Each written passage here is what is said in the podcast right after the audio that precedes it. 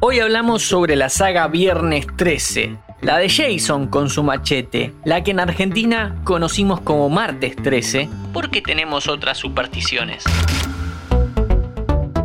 Fila 10. Bienvenidos y bienvenidas a un nuevo podcast original de interés general sobre cine y series.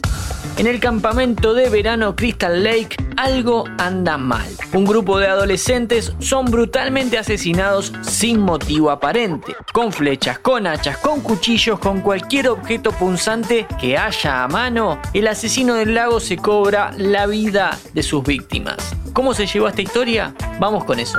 Viernes 13, para nosotros martes 13, es una película de 1980 dirigida por John Cunningham. La anécdota de cómo se produjo esta cinta podría tener su propia versión en pantalla grande.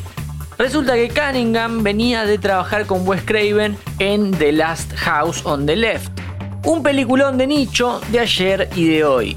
El bueno de John quería que su próxima película fuera una montaña rusa de emociones y buscando inspiración se encontró con Halloween de John Carpenter.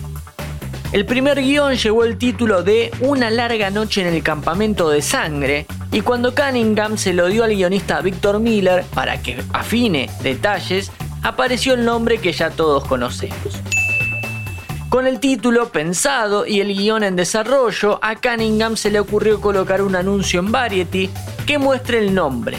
El objetivo era doble, por un lado quería dejarlo registrado, a la vez que chequeaba que nadie lo haya usado ya, y por otro lado estaba intentando atraer inversionistas. Para esto encargó que una agencia de publicidad de Nueva York desarrollara su concepto del logotipo, el cual era grandes letras mayúsculas que atravesaban un panel de vidrio. Inmediatamente hubo respuestas de los dos tipos. Alguien demandó que ya se había usado ese nombre para una película independiente menor y además consiguió una inversión de 500 mil dólares. El guion fue completado a mediados de 1979 por Victor Miller y a continuación un spoiler de la primera película. Ojalá ya la hayas visto.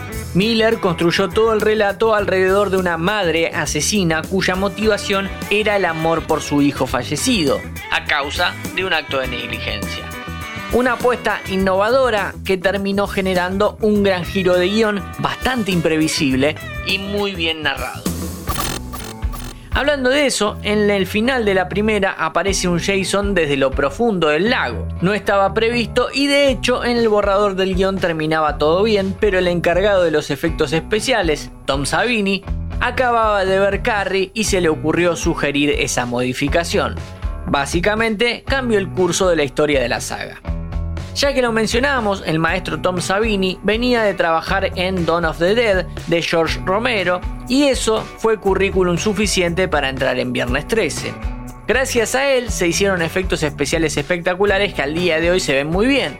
Un hachazo en la cara de un personaje, la decapitación de otro, una flecha pasando lentamente por la garganta de Kevin Bacon y hasta un flechazo que casi deja en serio ciego a un actor pero por la sangre falsa que estaban usando.